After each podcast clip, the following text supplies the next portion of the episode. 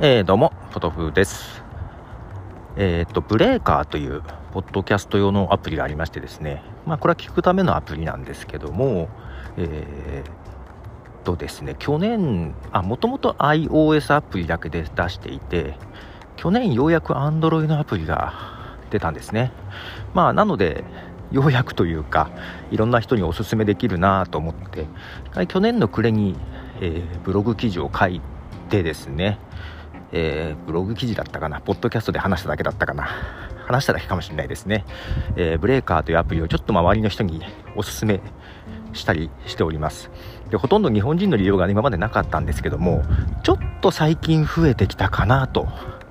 いうふうに思ってます。で面白いのがただの聞くためのアプリじゃなくって、えーと SNS というかコミュニケーション機能もあってですねそのアプリの中でポッドキャストの番組にコメントをしたり、いいねをしたりと、ハートみたいなね、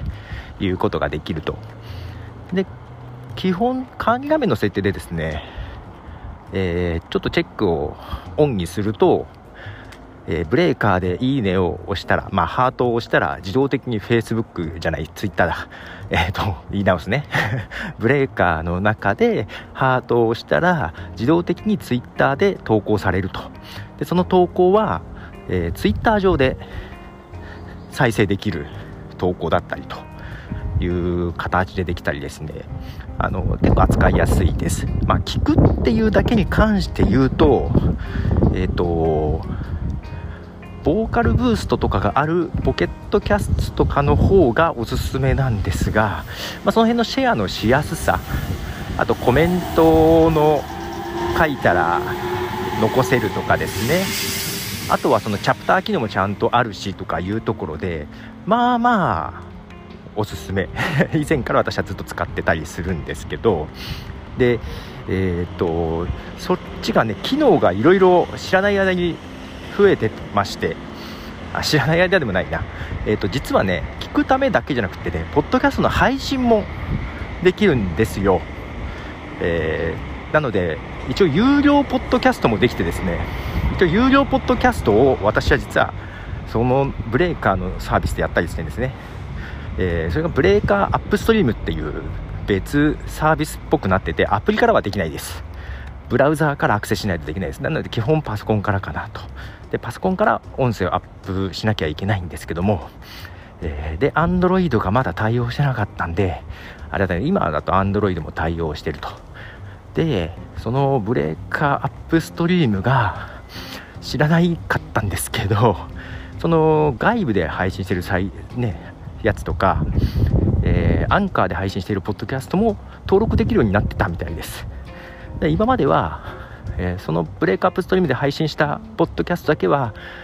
自分のプロフィールページができるのでそこに行くとホストっていう形で表示されてたんですけども、えー、っと他のところで配信されてるやつもメール認証すればホストとして表示されるようになると。なので私今ブレーカーの中の自分のページには3つぐらいかな、えー、ポッドキャストが並んでいると。で,、えー、で前だとその有料ポッドキャストやったとしてもブレーカーでしか聞けないなと思っていまして、まあ、それは変わらないです。が、えっと、有料じゃなくて無料ポッドキャストにするんであれば、えっと、RSS も出してきてくれてアップルとか Spotify にも登録できるという形であ普通にホスティングとしても使えるなと。いうことが最近分かりまして、えー、でいろいろおすすめしたいんですけども、えー、ちょっと最近というか実はその有料ポッドキャストを配信しようと思ったら配信がうまくできないです。と番組を作って番組のね情報ページが編集今できない。なぜか保存ができない。